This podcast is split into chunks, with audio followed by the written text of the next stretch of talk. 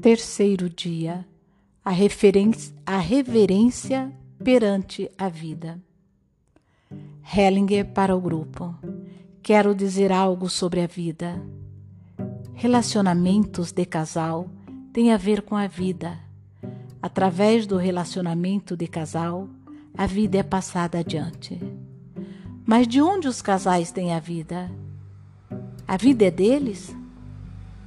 Ou ela apenas flui através deles?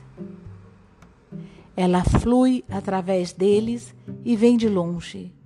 Independentemente de como são o homem e a mulher, a vida flui através deles em sua plenitude.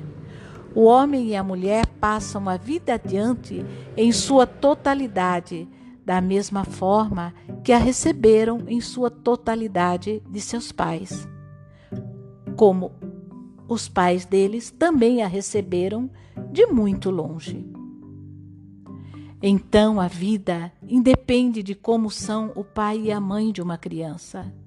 Sob este ângulo, podemos e precisamos olhar de outra forma para nossos pais e os pais também precisam olhar de outra de forma diferente para os seus filhos, com reverência.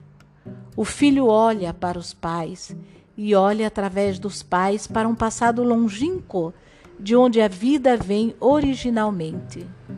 Quando toma a vida, toma a vida não apenas dos pais, e sim de longe. Por isso, todos os pais são certos. Sob este ângulo, não existem pais melhores e piores, existem apenas pais. Quando reconhecemos isso e a isso nos submetemos, Podemos tomar de nossos pais a vida em sua totalidade. Porém, quem rejeita internamente um de seus pais, quem os acusa, fecha o coração diante da plenitude da vida. Recebe apenas uma parte, ou, mais exatamente, toma apenas uma parte. Contudo, cada um de nós também é determinado de um modo bem específico através dos pais.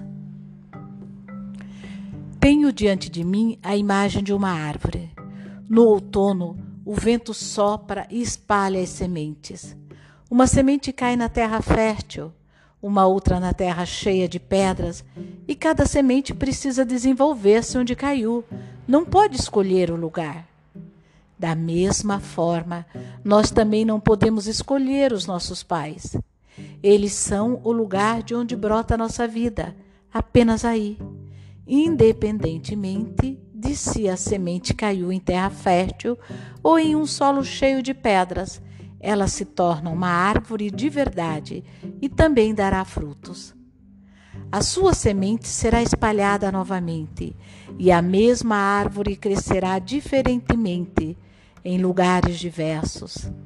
Para que possamos realmente crescer, precisamos concordar com o lugar ao qual estamos vinculados, seja ele como for, independentemente de ter vantagens ou desvantagens. Cada lugar nos força a um desenvolvimento especial, tem chances especiais e coloca determinados limites.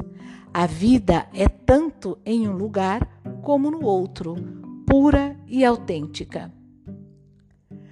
Aplicarei isso agora ao relacionamento de casal. Um casal tem um filho. Nesse filho, o marido e a mulher se unem e se tornam pais. Algumas mães dizem que o filho deve se desenvolver segundo ela, e alguns pais dizem que o filho deve desenvolver-se segundo ele. O que acontece nesse momento?